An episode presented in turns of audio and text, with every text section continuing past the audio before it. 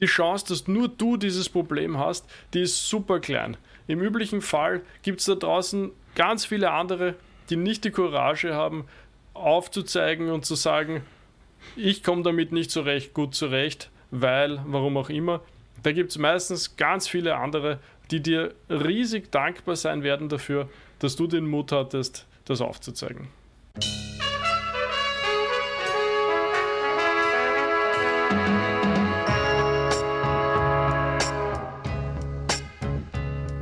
Veränderungen in der Organisation sind ja etwas, was sehr flüssig und fließend passieren sollte. Und das merkt man jetzt immer wieder, speziell wenn die Mitarbeiteranzahl sich äh, verändert. Ja, warum passiert das? Weil man einfach einen Wachstumskurs vor sich hinlegt und dann gelten einfach die alten Regeln nicht mehr. Dann muss man einfach neue Dinge sich überlegen und ich finde viel zu selten sieht man das eigentlich, dass sich dann wer denkt so, hm, so wie wir das jetzt bisher gemacht haben, mag das zwar gut funktioniert haben, aber eigentlich müssen wir das jetzt ganz anders machen, weil es einfach die Rahmenbedingungen, wie wir eh oft gerne sagen, sich verändert haben. Und weiß nicht, ob du da Beispiele kennst bei mir, sonst könnte ich aus unserer Firma ein bisschen was erzählen davon.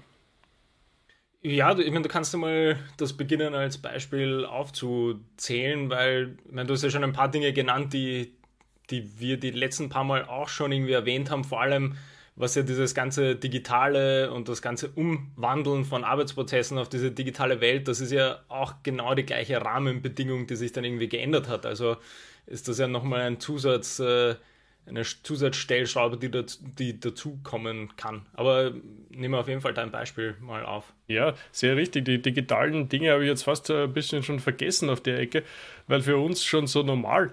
Bei uns aber ist das Hauptthema einfach das Wachstum. Und man merkt einfach so intensiv, wie sehr die Zusammenarbeit unterschiedlich ist, wenn du mit 20 Leuten in einer Firma bist oder wenn es dann auf einmal schon 25 sind und dann wieder 30, 40, ich glaube jetzt sind es fast schon 50. Also diese Unterschiede, auch wenn man sagt, naja, was sind denn fünf Menschen mehr oder was sind denn zehn mehr, denkt man sich, naja, das ist ja nicht so tragisch. Aber in Wahrheit, die Dynamiken, die sich dahinter ergeben und die die, die Hierarchie sozusagen von der Führungsstruktur her, die sich ergibt, oder dass auf einmal, äh, ich sage jetzt, äh, was, so zwölf Leute ungefähr an einer Codebase, wie man sagt, also an, an dem Produkt arbeiten im, im weitesten Sinne, dass das auf einmal ganz andere Regeln erfordert, das, das zeigt sich sofort und schnell. Und ich bin sehr froh, dass das bei uns sehr aktiv erkannt wird und dass das sehr aktiv auch daran, also dass sozusagen gemanagt wird, daran gearbeitet wird, dass man im Schnitt, sage ich mal, also ich würde so sagen, so dreimal im Jahr mindestens, es dann neue Überlegungen gibt, neue Regeln dann meistens gibt, die sich dann einfach auswirken auf alle, wo man einfach regelmäßig das Rad neu erfinden müssen. Und meistens dadurch, weil sich immer wieder mal ergibt, dass dann einzelne Stellen und damit auch Personen gemeint sich herausstellt, dass das dort so ein Flaschenhals wird, sprich, da, da, da landen auf einmal zu viele Verantwortungen auf einer Person und die kann sich überhaupt nicht mehr erwehren vor Arbeit. Quasi meistens ist so ein Symptom, geht dann nur mehr von Meeting zu Meeting zu Meeting oder, oder, oder muss ständig alles entscheiden, landet alles auf dem Tisch und komplette äh, zeitliche Überforderung. Und das sind, glaube ich, wirklich einer der großen Symptome. Und dann merkt man, wird sofort daran gefeilt, ja, okay, wir haben das jetzt unsere Teams bisher so und so organisiert, das klappt jetzt scheinbar nicht mehr. Mhm. Okay, dann organisieren wir sie mal um und haben dann zum Beispiel in dem Fall das mal so einmal umgedreht. Und ich finde, die wichtige Botschaft da dahinter ist einfach, du kannst einfach Dinge nicht ewig laufen lassen, wenn sie nicht gut laufen. Und du musst Veränderungen setzen, du musst Veränderungen managen und es gibt natürlich immer beharrende Momente in einer Firma und überall in, in, in menschlichen Zusammentun. Aber wenn du dich dem nicht stellst, wenn du da nicht aktiv deine Maßnahmen setzt, ich glaube, dann wird es richtig schwierig, sich für die Zukunft richtig aufzustellen, für die Zukunft diese Voraussetzungen zu schaffen, sodass Erfolg möglich sein kann. Hm. Ich meine, da geht es ja in erster Linie überhaupt mal ums Erkennen von Strukturen, die es gibt. Also unabhängig davon, ob da jetzt Veränderungen irgendwie reinkommen. Ich meine, der Schlüssel ist ja überhaupt, dass man mal in so eine sage ich mal, Gemütslage kommt, dass man versteht, welche Rahmenbedingungen es gibt. Also was ist die Arbeit, die man macht, welche Prozesse liegen vielleicht dem Produkt zugrunde, welche Teamstrukturen gibt es, welche Menschen sollen da arbeiten oder welche Menschen werden dort arbeiten. Und wenn man zumindest mal sich so einen groben Blick äh, gemacht hat über, über ja, die eigenen äh, Strukturen, dann kann man ja natürlich viel einfacher sowas zugehen. Aber ich glaube, in vielen Fällen ist ja das schon ein Problem, dass man, wenn Veränderungen kommen, dann also, werden die erst erkannt, wenn sie sozusagen schon vorbei sind an einem oder konkrete negative Auswirkungen haben. Und ich glaube, das ist ja so ein, so ein konstantes Reflektieren über, was denn gerade passiert. Und das Reflektieren braucht aber so eine Verständnisbasis über die man reflektiert, beziehungsweise wo man diese Verbindungen ja überhaupt herstellen kann. Also wenn ich, wenn ich zum Beispiel keine Ahnung habe, welche Arbeitsprozesse in meinen Teams notwendig sind, dann wird mir das auch nicht auffallen, dass von 20 auf 25 Menschen Dinge sich verändern, sondern dann werde ich sagen, ja, okay, sind halt fünf Menschen mehr und dann entsteht noch immer das gleiche Produkt. Also das hat natürlich ganz viele Ebenen, die man sich als Grundlage bauen muss. Also es äh, ist natürlich ganz wichtig, dass man im Prozess die Dinge erkennt, aber viel, viel wichtiger ist, überhaupt damit zu starten und dass das äh, schon so, eine, so ein Grundverständnis aufzubauen, dass man überhaupt alles weiß, was abgeht oder alles erkennt.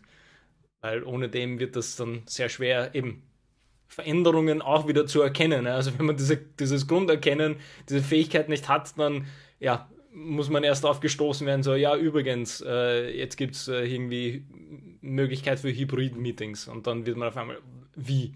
Ich wusste nicht mal, dass wir digitale Meetings machen. Also so auf die Art und Weise, dann kommen auf einmal ganz neue Probleme, die man davor gar nicht hatte.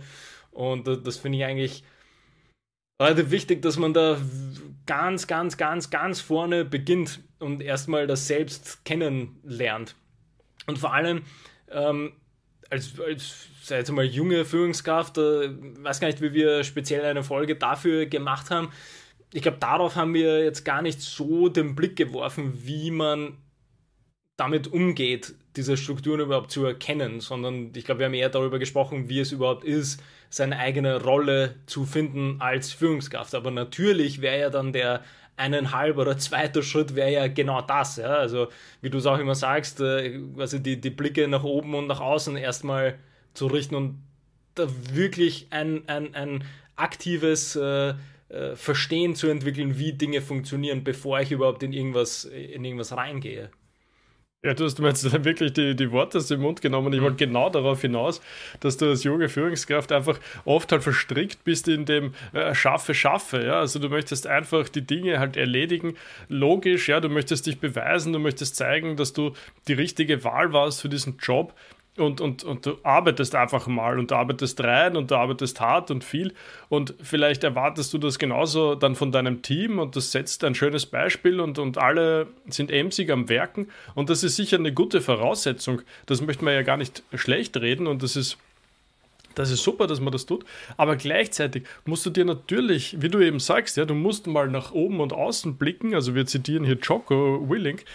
Und um zu erkennen, was machen wir da eigentlich, um zu erkennen, im Sinne der Eisenhower Matrix, die wir auch schon mehrfach erwähnt haben, machen wir da eigentlich ständig dringende Dinge und drehen uns die ganze Zeit im Kreis und arbeiten uns die Finger wund oder was auch immer wund, indem wir diese Arbeiten erledigen? Oder kümmern wir uns auch darum, um, um quasi Prozesse, die irgendwie darauf schauen, dass wir als Team funktionieren, dass wir wirklich die richtigen Dinge machen und dass wir aber auch wichtige Dinge machen, die zum Beispiel unseren Prozess so weit verbessern könnten, dass wir in der Lage sind, überhaupt diese, die, diese Workload so weit zu reduzieren oder uns Hilfsmittel und Werkzeuge zu, zu bauen oder aufzubauen, um unserer Arbeit zu helfen, um unsere Arbeit zu unterstützen, sodass wir einfach dann zu den wichtigen Dingen eben kommen, und, und nicht äh, einfach äh, sinnlose Sachen machen. Ich bringe ein Beispiel aus, aus Controlling-Abteilungen.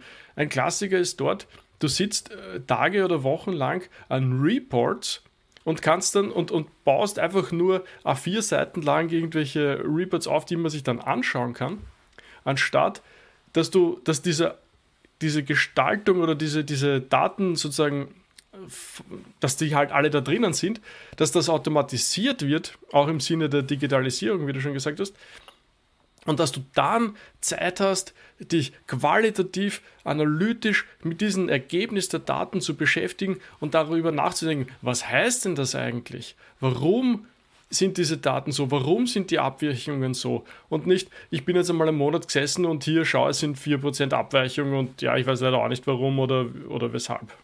Ja?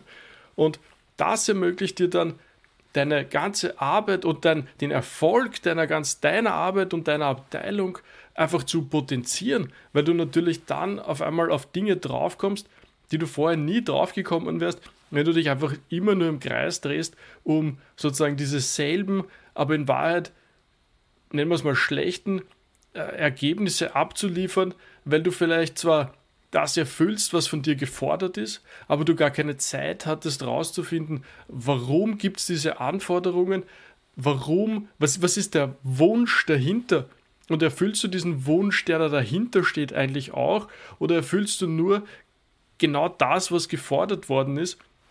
Und würde es nicht vielleicht viel bessere Möglichkeiten geben, wie man dort entweder einfacher hinkommt oder den Wunsch dahinter noch viel besser erfüllen könnte? Ja, ich finde, da wird es halt interessant oder da wird es halt sehr dynamisch, weil das natürlich ganz von, von sage ich mal, Unternehmenskultur und, und Kommunikationsmöglichkeiten äh, und Ebenen und so abhängt, weil äh, beziehungsweise eine Ebene wäre natürlich auch als, also zu den, zu den ganz früheren Dingen, über, über, die wir am Anfang öfter gesprochen haben, ist also die eigenen Arbeitsprozesse natürlich auch zu erkennen. Also das, das gilt ja natürlich nicht für die Führungskräfte, die dann in eine Rolle kommen und das Bigger Picture sozusagen erkennen können müssen, sondern wenn wir jetzt das Controlling-Beispiel nehmen, das kann halt natürlich auch nur dann funktionieren, wenn die Menschen, die das selber machen, äh, sich die gleichen Gedanken machen, die, die du jetzt aufgezählt hast. Nämlich, ja, eigentlich müsste unsere Arbeit aus den und den Analysen bestehen und nicht aus der Aufarbeitung. Und dann müsste man halt in dem gleichen Prozess soweit sein, dass man sagt, ja, stimmt, eigentlich könnte man das technisch äh, oder digital lösen, dass das automatisiert wird. Und dann kommt diese nächste spannende Ebene und dann müsste so eine Kommunikationsstruktur da sein, dass wenn die Führungskräfte das selber nicht so erkennen und wieder der, der Blame fällt dann natürlich auch der Führungskraft, dass sie nicht alles im Blick hat, weil das würde eigentlich so zu den Aufgaben gehören, ist egal, äh, ob du selber jemals irgendwie Controlling gemacht hast, zumindest müsstest du soweit, äh, wenn du in die Rolle kommst, dass du dich damit auch beschäftigst und auseinandersetzt.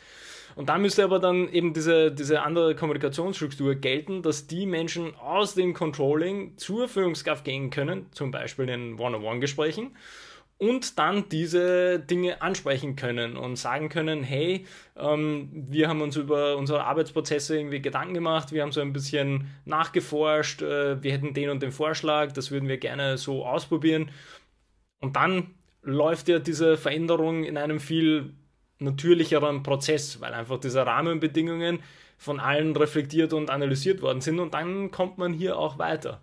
Und ich finde, das ist halt äh, die größte Herausforderung oder die größte Schwierigkeit, weil das natürlich bedeutet, dass auf allen Ebenen die gleichen äh, Denkprozesse beginnen müssten. Also beide Ebenen müssten müssten die Rahmenbedingungen versuchen zu erkennen. Beide müssten offen genug sein für Veränderung und dafür, dass man äh, sich vielleicht eine, eine Unwissenheit eingesteht. Und das ist ja auch so eine, so eine Sache, daran scheitert es in den meisten Fällen, dass einfach auf egal welche Position Menschen nicht, äh, sich nicht trauen zu sagen, sorry, weiß ich nicht. Und ja, ich meine, okay, weiß man halt nicht. Das, ist, das Einzige, was das sagt, ist, dass du noch äh, die Möglichkeit hast, etwas Neues zu lernen. Und das sagt nichts Negatives aus, dass es äh, quasi dann nicht mehr weitergehen kann oder dass man da irgendwie hoffnungslos ist. Und wenn man mal diesen Schritt irgendwie überwunden hat, dass, dass vielleicht äh, die eine oder die andere Ebene sagt, ja, weiß ich ehrlich gesagt nicht, dann kann man sich ja genau das anhören, was die andere Seite zu sagen hat und dann kommt man auch weiter. Ja? Und dann wird ja dieses ganze diese Veränderungen werden ja dann sehr dynamisch auch äh, packbar sozusagen als Gesamtteam. Ja, ich glaube auch, dass das äh, gut beschrieben war, gerade von dir, weil am Ende des Tages ist dann oft ein Ego-Thema, ne? wenn die mhm. also wenn die individuelle Person, aber auch die Kultur dafür nicht geschaffen ist, zu sagen, du auf der Ecke muss ich mir noch, muss ich mich noch schlau machen. Ja, mhm. kann ich nichts tun. Das, äh, was du jetzt ein bisschen erwähnt hast, das hat mich erinnert an Porter. Porter hat seine Five Forces gemacht, also die fünf Kräfte, die sich eher so auf die Branchenstruktur be also damit beschäftigen. Aber ich habe mir gerade gedacht, es ist eigentlich auch für dich im Team gar nicht so uninteressant. Also dort redet er von den Zulieferern und wie viel Stärke die haben und von den Abnehmern, wie viel Verhandlungsmacht die haben und dass du substituiert werden könntest von außen durch was ganz anderes und wie viel, wie stark generell diese Rivalität ist. Aber ich finde, man kann dieses Modell auch ein bisschen aufs Team und auf die Abteilung und, und dich als Führungskraft und die, die Welt dazu umlegen. Einfach zu sagen, wir machen Sachen jetzt gerade so, und ein Substitut könnte sein, also erstens für uns selber, dass das vielleicht das, was wir da tun, gar nicht mehr gebraucht wird, gerade wenn wir über Digitalisierung und so sprechen. Aber auch natürlich, dass es da draußen oft ganz andere Hilfsmittel gibt, die man, die man vielleicht gar nicht derzeit am Schirm hat, wo es vielleicht ein Projekt braucht, um dorthin zu kommen. Aber wo man einfach mal ein bisschen schauen kann, was gibt es denn da draußen noch, was uns in unserer Arbeit helfen würde, was vielleicht in der Branche noch keiner so gedacht hat, noch keiner so gesehen hat. Einfach um sich selber irgendwie Dinge reinzuholen, die, die, die man sozusagen auch ein bisschen neu denken müsste. Ja, also, was weiß ich, wenn, wenn wir den Bericht bis jetzt immer alles per Hand geschrieben haben, große Überraschung, heutzutage geht das sehr gut am Computer. Ja? Oder du kannst einen schönen, eine schöne automatisierte Datenverarbeitung da einbauen und alles wird besser auf einmal.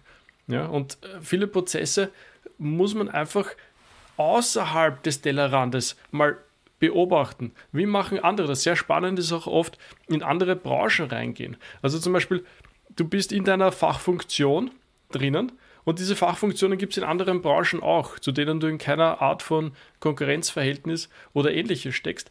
Aber du kannst dir mal anschauen, wenn du aus der verarbeitenden Industrie zum Beispiel kommst, kannst du dir mal schauen, na, wie machen die denn das in der Pharmaindustrie zum Beispiel? Oder wie machen die das in einer Dienstleistungs-Consulting-Branche? Äh, und dann wirst du viele Sachen sehen, die auf dich und dein, deine Probleme nicht passen werden wahrscheinlich. Aber du wirst dafür einige andere Sachen sehen, die für deine Sachen wunderbar passen würden, wo du dir denkst, wow, Wahnsinn, die machen das schon so. Oder ein Klassiker ist, da gibt es Themen, die sind in manchen Branchen schon seit 10, 15 Jahren wichtig und aktuell. Und zu dir kommt das gerade erst so, ah wow, mh, das sollten wir uns auch mal kümmern. Ja? Und dann kannst du, und dann musst du das Rad nicht neu erfinden, dann gibt es dort schon Werkzeuge, dann gibt es dort Frameworks, die schon lange ausgetestet sind, ausgearbeitet sind und die dir zumindest eine super Inspirationsquelle bieten können für Probleme, die vielleicht bei dir, die du erkannt hast, weil du geschaut hast, was es denn da gibt, warum das bei euch jetzt gerade zwickt an einer Stelle und Ecke. Ja, wobei ich glaube, du hast das Wichtigste ganz am Anfang erwähnt, nämlich es, es ist immer zu 100% eher eine, eine Ego-Geschichte, weil das ist natürlich die erste Frage, die, also, weil das, was du beschreibst, das, das ist ja schon ein Prozess, wo, wo man sich eigentlich freuen kann, weil das heißt nämlich, dass da schon so viel Beschäftigung mit der eigenen Arbeit und den Prozessen war, dass man sagt, hey, ich kann mir auch andere anschauen, wie die das machen und kann mir dort für meine Arbeit was äh, vielleicht äh, reinholen oder Inspiration holen oder etwas verbessern. Aber das, das heißt ja schon, dass man den allerwichtigsten Schritt, nämlich dass man sich überhaupt mal überlegt hat, was mache ich in meiner eigenen Arbeit? Wie kann die Arbeit gut funktionieren? Wie kann sie schlecht funktionieren? Woran liegt es, dass sie gut funktioniert? Woran liegt es, dass sie schlecht funktioniert? Macht es überhaupt Sinn, dass ich die Arbeit so mache, wie ich sie mache? Nur, das sind die unangenehmsten Fragen, die, wie viele Menschen stellen sich die? Also ich glaube noch immer sehr, sehr weniger und das werden die, die meisten werden durch jetzt die digitale Welt mehr darauf gestoßen, weil es dann eben auf einmal heißt, ähm, ja, es gibt dieses, äh, diese Software, die dein Problem löst. Und dann wird man halt auf einmal vor den Kopf gestoßen mit, ja, hm, stimmt, eigentlich hätte ich das aber davor auch schon anders machen können. Oder es wird dann, also das, das ist diese klassische, diese klassische, mehr so eine gesellschaftliche Überlegung mit, ja, aber was passiert mit den Menschen, die dann durch Roboter ersetzt werden? Naja, das ist ja die, die Grundfrage ist ja dann, was, was steckt in der Arbeit drinnen, die jetzt Menschen machen, die möglicherweise von Robotern irgendwann mal gemacht werden können äh, oder von einer AI oder von irgendwelchen quasi automatisierten Dingen. Und da muss man halt wieder, wieder zurückgehen und sich das nicht als, äh, als ähm, wie soll ich sagen, als irgendwie Angriff auf die Persönlichkeit nehmen, sondern sagen, okay, wenn sich die Welt so verändert, ich, ich als Mensch habe auch noch die Möglichkeit, mich weiter zu verändern. Und wenn man vielleicht nicht mehr der Mensch ist, der den Roboter, äh, also quasi nicht mehr etwas macht, was jetzt ein Roboter macht, dann kann man sich noch immer zu dem Menschen entwickeln, der den Roboter steuert oder der den Roboter zumindest in der Konzeption programmiert, weil man hat zumindest selber die Arbeit so oft gemacht, dass man eben vielleicht selber die Handgriffe weiß, dass ja, von dem Winkel aus ist das besser. Das weiß ja der Roboter auch nicht von alleine zum Beispiel, wenn ich irgendwas in irgendeine bestimmte Nische hinein muss, um etwas zu reparieren oder so. Also es ist jetzt nur ein sehr, sehr relativ spezifisches Beispiel natürlich mit Robotern, aber das kann man ja auf alle möglichen Branchen genauso ähm, rüber, also quasi weiterdenken. Ich meine, das kann ich in der Bildung genauso sagen ähm, ist auch nicht, äh, also automatisierte Kurse oder Sprachlern-Apps oder sonstiges. Also wenn das alle Sprachlehrpersonen sich als persönlichen Angriff nehmen würden, dass es auf einmal Duolingo gibt, das wäre das wär eine schwierige Welt, in der zu leben. Nein, was machen die? Die können sich dann auch irgendwie an Duolingo wenden oder Duolingo selber in ihren Sprachunterricht einbauen, weil es vielleicht äh, die, die, soll ich sagen, die positiven Dinge mit sich bringt, die, die meinen Unterricht dann, meine Arbeit wieder verbessern. Und das, wie gesagt, kommt für, für mich immer diese Ego-Frage äh, zurück. Das hat man sich wirklich schon mal gefragt, was die Arbeit bringt, die man macht, oder macht man die überhaupt gut oder macht man die überhaupt schlecht oder einfach diese, diese Grundfragen. Ja, ja, ich wollte genau dort einhaken, wo du gesagt hast, naja, Duolingo. Und dann habe ich mir gedacht, ja, anstatt dich dagegen zu wehren, wäre vielleicht der sinnvolle Ansatz, wo könntest du das integrieren in deine Arbeit, so dass du es hast. Und äh, einfach nur als ein konkretes Beispiel, aber ich glaube, das gibt es sehr oft, ja, wo man in den Widerstand geht und, und sagt, ja, das geht nicht. Und in Wahrheit müsste man viel offener sein und sich damit beschäftigen, wo könnte, wo würde das gut passen und warum passt es oder vielleicht warum passt es auch nicht natürlich. Mhm. Und ich glaube, da kann man nochmal ein bisschen den Bogen schlagen zur Veränderung. Ich glaube, du darfst Veränderung nicht um des Veränderns Willens einführen. Aber du musst mhm. unglaublich offen sein für Veränderung. Wenn du wenn deine Ziele hoch sind, wenn du etwas erreichen möchtest in deiner Position als Führungskraft, ja, du musst einfach in der Lage sein, das zu antizipieren und du bist einfach als, als Führungskraft natürlich viel mehr in dieser Position, wo du äh, mehr, also du bekommst ja auch mehr Informationen, du bekommst mehr mit, du bist im Informationsvorsprung üblicherweise gegenüber deinem Team. Wie gehst du mit dieser Diskrepanz um, dass du schon Dinge weißt, die die anderen noch nicht wissen? Du weißt ständig mehr, du weißt ständig neue Dinge und du musst es dann auch für dich managen, diese Dinge geordnet und in gut verarbeitbare Häppchen auch deinem Team wieder anzubieten, um da einfach die Verunsicherung hinten anzuhalten, um da Möglichkeiten zu schaffen, wie man damit umgehen kann, wie man dafür lernen kann, dorthin zu kommen, wie man sich äh, eine Kultur schafft, die diese Veränderung auch verarbeiten kann und sich geradezu darüber freut, dass es Veränderungen gibt. Ja? Und es gibt natürlich auch negative Seiten. Ja, es gibt Klar, warum gibt es diese beharrlichen Kräfte bei Veränderungen? Naja, weil Menschen das halt oft dann gut gefällt, wie es gerade ist. Ja, und wenn man irgendwie, dann, dann werden Sachen verändert, dann werden Prozesse eingeführt und auf einmal so der Klassiker, was weiß ich, muss man mehr dokumentieren oder muss man sich mehr an Regeln halten etc. Und da gibt es natürlich immer welche, denen das nicht so gut gefällt, weil da gibt es halt immer welche, die mehr in dieser Wild-West-Manier ähm, einfach laufen, Probleme lösen, alles nebenbei erledigen. Und dann gibt es halt andere, die äh, einfach lieber nach, nach dem Kochrezept arbeiten. Und ich glaube, da muss man halt auch gut erkennen, welche Mitarbeiter ticken wie und welche Mitarbeiter kann ich auf welche Aufgaben loslassen und passt das mit der Persönlichkeitsstruktur besser zusammen als andere Dinge. Es gibt einfach Menschen, die sich in Projekten sehr leicht tun, weil die lieben die Herausforderung und lieben das Neue und alles gut. Ne?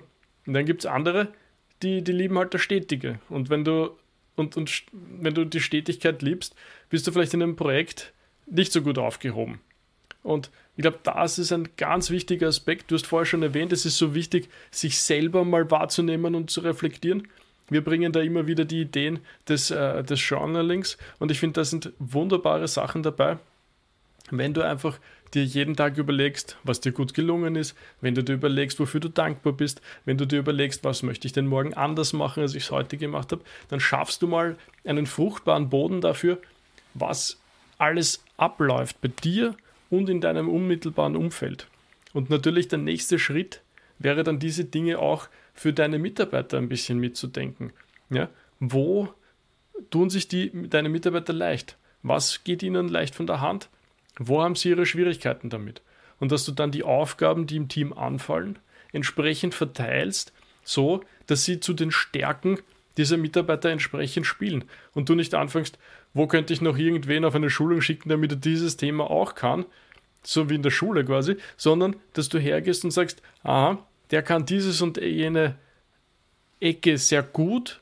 Na wunderbar, dann gebe ich ihm diese Aufgaben, weil dann kann er dort thriven, wie die Amerikaner sagen würden, dann kann er dort aufgehen und kann an dieser Energie, die dadurch entsteht, sogar wachsen und, und, und, und fröhlich seiner Arbeit nachgehen. Hm.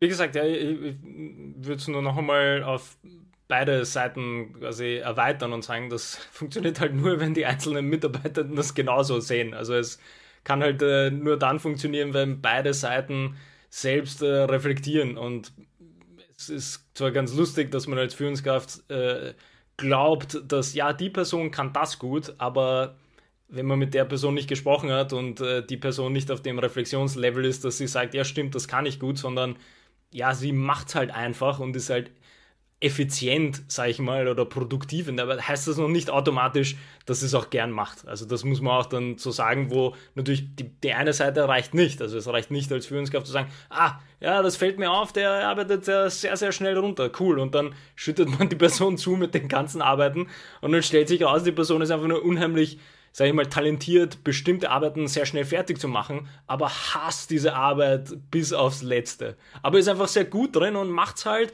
weil sie schnell fertig wird und sie bekommt dann neue Aufgaben und dann macht man das halt weiter.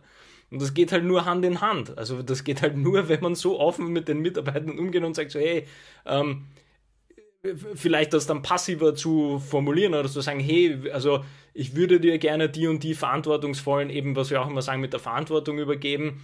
Ähm, ich sehe, du bist darin erfolgreich oder da hast du gut was entwickelt. Und dann kommt man ja hoffentlich in dieses Gespräch, e, eben mit einem One-on-One-Gespräch, was vielleicht ein bisschen offener ist, eben von den Mitarbeitenden ausgehen, dann kann die Person sagen, ja, äh, ich habe das jetzt irgendwie einen Monat lang gemacht und klar hat es gut funktioniert, aber es ist nicht wirklich in meinem Interessensbereich oder ich, ich gehe nicht darin so auf und hätte gern eine andere Entwicklungsmöglichkeit. Also das ist immer eine, eine, eine viel größere Geschichte, was natürlich auch ja, an den Führungskräften liegt, dass das in die Gesamtunternehmenskultur einzubauen und das nicht einfach nur wieder drüber zu stülpen, weil dann ja, ist man nicht besser als davor. Weil dann, dann wie gesagt, also dann, dann äh, gibt man alles von außen vor, ohne den einzelnen Personen Agency zu geben über ihre eigene Arbeit.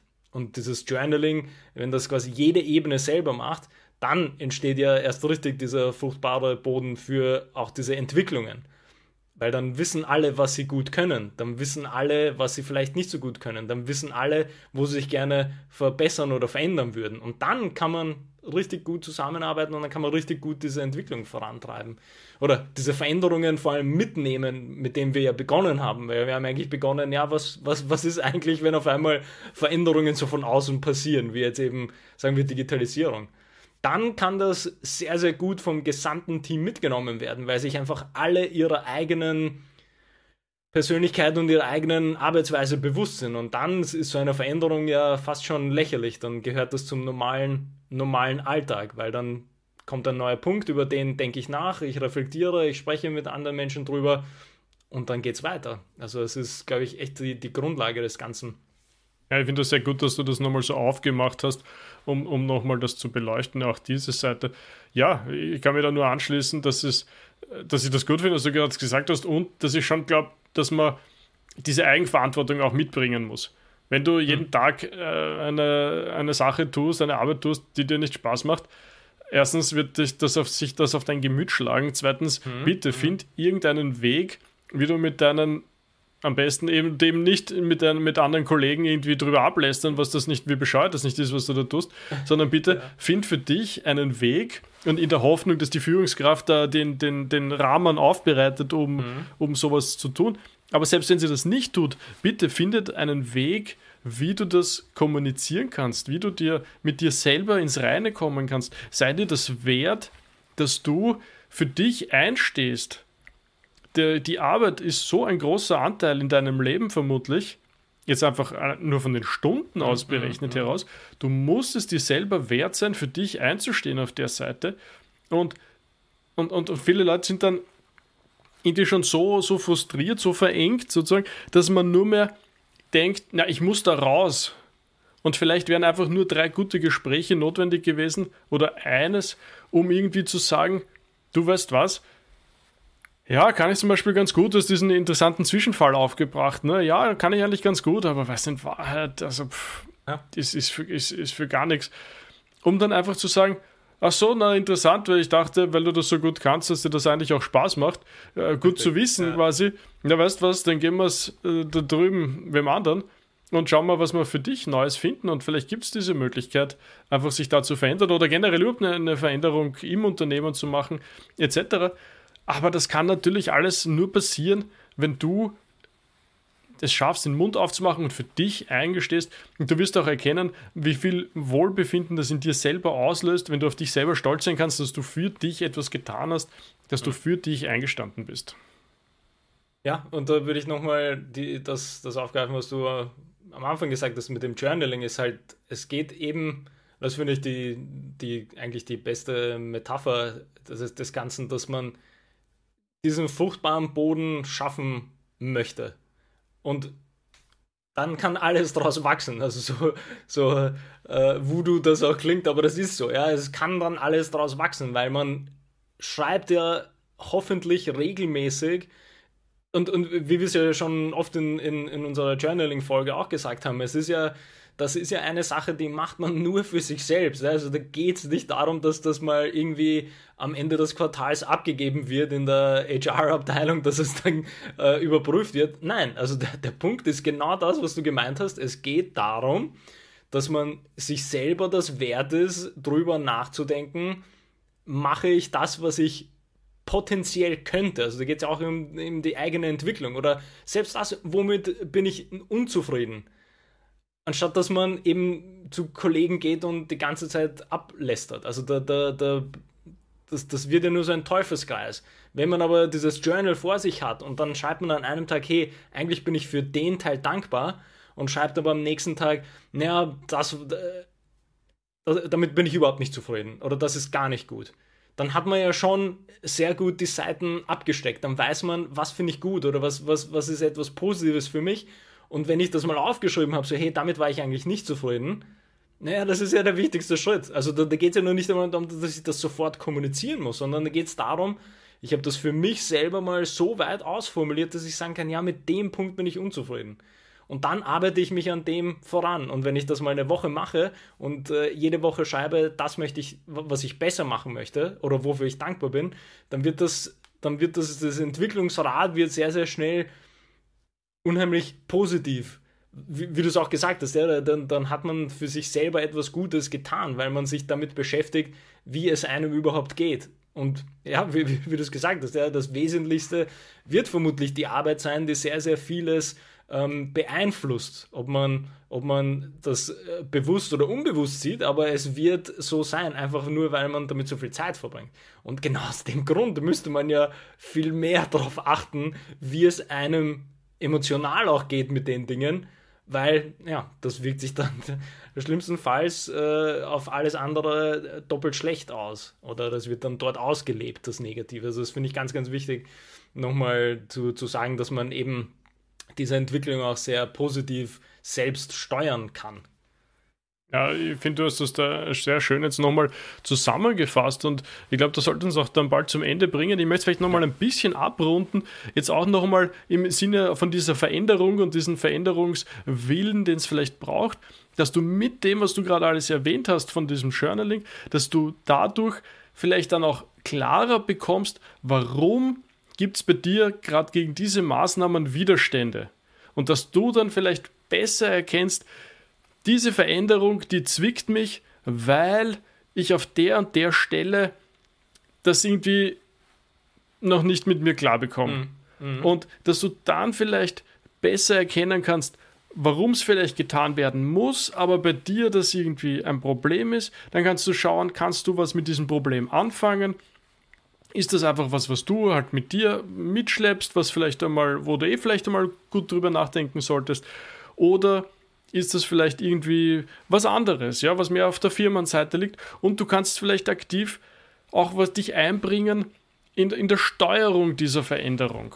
Dass sie vielleicht nicht diese Auswirkung hat, die du befürchtest, sondern dass vielleicht ein bisschen weiter woanders hin abbiegt und dann ein besserer Outcome ist. Und glaub immer daran, die Chance, dass nur du dieses Problem hast, die ist super klein.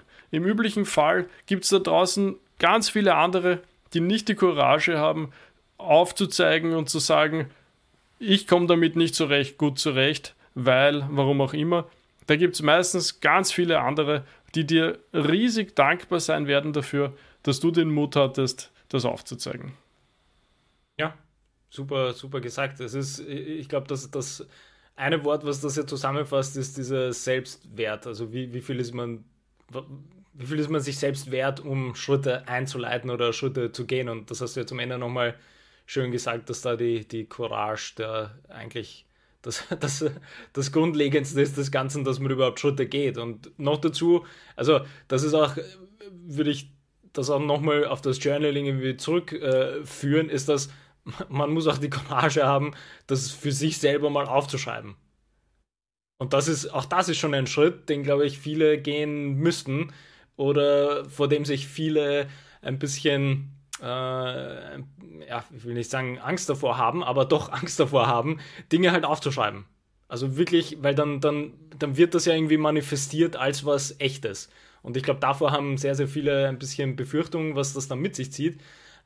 Anstatt dass man sieht, dass das genau der, der Weg zur Verbesserung des Ganzen ist. Weil man ähm, ist das Ganze dann losgeworden. Also ist ja das Ganze dieses ganze Schreibprogramm, was äh, dieses Self-Authoring, was ja auch Jordan Peterson mit irgendwie drei, vier seiner Kollegen gemacht hat, die haben ja auch unheimlich viel so Entwicklungspsychologie und Forschung dahinter gesteckt, wo sie dann auch bei ganz vielen Sachen ähm, herausgefunden haben, dass dieses Aufschreiben aus irgendeinem Grund so einen riesen, äh, so einen kraftvollen äh, Prozess lostreten kann, den man, den man ohne dass man es probiert hat, gar nicht versteht, was das für eine Kraft lostritt, Dinge aufzuschreiben und loszuwerden. Und das passt zudem auch perfekt, ja, diese Courage zu entwickeln, ähm, sich selbst den, den Selbstwert äh, zu verbessern, sozusagen.